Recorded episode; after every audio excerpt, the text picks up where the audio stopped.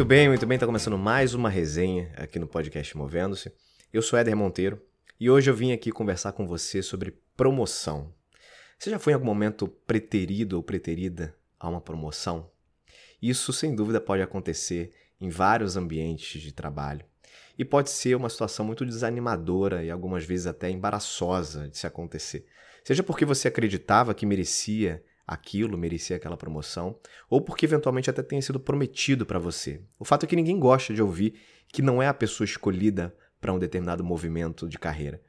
Agora, a realidade, gente, é que isso acontece o tempo inteiro nas organizações, talvez ainda mais em momentos de economia difícil, quando normalmente as empresas pisam no freio ali porque precisam, precisam segurar os custos de pessoal e por isso acabam adiando promoções, aumentos ou qualquer evento que envolva a mudança de salário evolução salarial das pessoas. Agora, a boa notícia é que é possível sobreviver a essa experiência não muito boa e manter a sua reputação e o seu ego intactos dentro daquela organização, conseguindo inclusive sair por cima nessa situação em relação à sua imagem profissional, principalmente. Vamos lá, para ilustrar um pouco isso, eu vou contar aqui uma história rápida para vocês. Vou usar aqui o, um codinome Carlos como protagonista dessa história. O Carlos fez uma mudança importante na carreira dele, quando ele estava ali se aproximando dos 30 anos de idade, mais ou menos.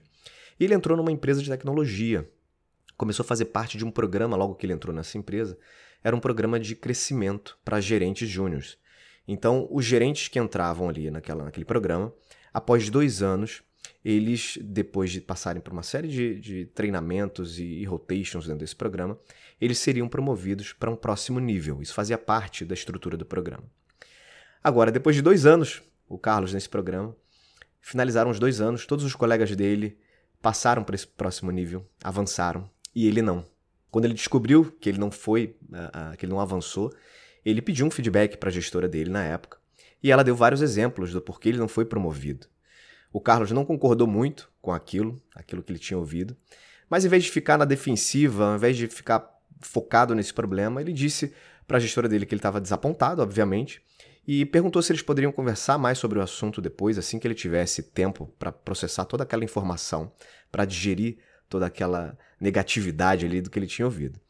Então o Carlos foi conversar com alguns colegas mais sêniores da empresa, colegas que ele tinha, para pedir alguns conselhos dessas pessoas. Nessas conversas ele ouviu desses colegas algumas dicas importantes, informações relevantes sobre como ele era percebido na empresa, como ele era visto, e ele chegou à conclusão de que, de fato, ele precisava mudar a maneira como ele era visto pelos outros.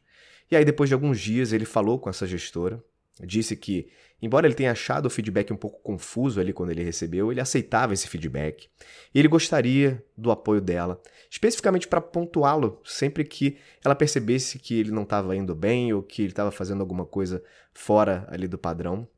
E apesar de não ter ficado nem um pouco feliz com isso tudo, com essa situação, ele não pensou naquele momento em deixar a empresa, ele não pensou em pedir demissão. Mesmo tendo se sentido, de certa forma, preterido né, e deixado para trás, ele optou por aprender com essa experiência e seguir em frente. Alguns meses depois, uns seis meses depois mais ou menos, o Carlos se candidatou a um outro cargo na empresa, um cargo internacional nessa mesma empresa, e esse, e esse movimento envolvia uma promoção.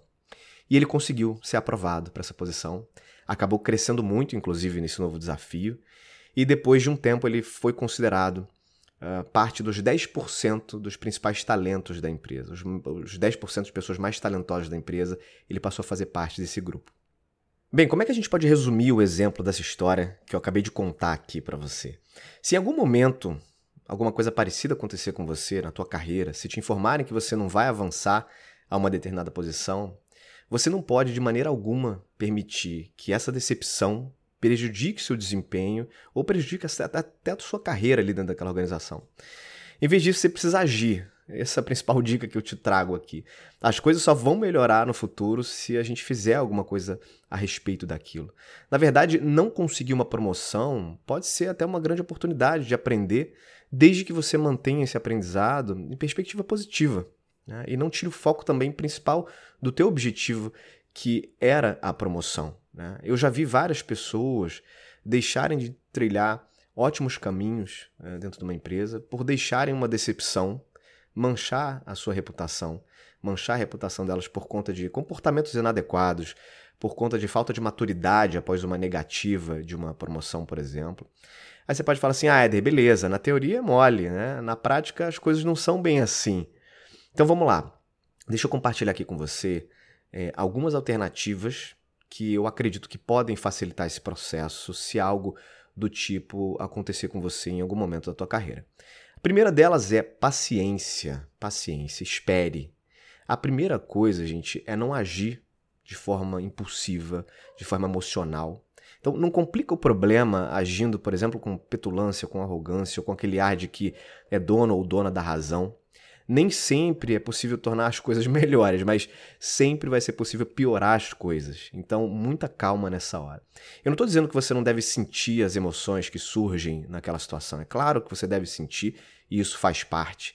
É provável que você sinta decepção, que você sinta raiva, se sinta frustrado ou frustrada, mas ficar com esse rancor e com esses sentimentos negativos por muito tempo não vai resultar em outra promoção, definitivamente. Outra dica que eu posso compartilhar aqui com você é o seguinte: busque conhecer as perspectivas dos outros. Assim que você tiver a chance de se acalmar, de digerir essa situação, tenta descobrir com calma as causas que fizeram com que aquele movimento não fosse possível naquele momento para você. De preferência, tenta ter uma conversa, busque ter uma conversa franca com a pessoa responsável por tomar essa decisão de não promover você naquele momento. Mas tenta buscar ter essa conversa com uma mente aberta, com humildade de ouvir e não de ficar na defensiva durante essa conversa. Aproveita essa oportunidade para você aprender sobre você, principalmente, sobre como as pessoas te percebem. Isso tem um valor muito grande.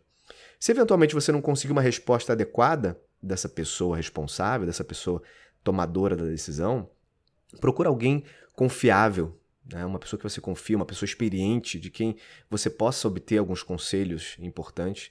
Você pode até buscar perspectiva externa, por exemplo, conversando com um headhunter, com algum recrutador experiente, ou com até algum tipo de mentor, fazer algum tipo de mentoria externa para checar se você de fato tem aquelas habilidades, experiências é, para aquela posição, né? ouvindo uma percepção externa de outras pessoas.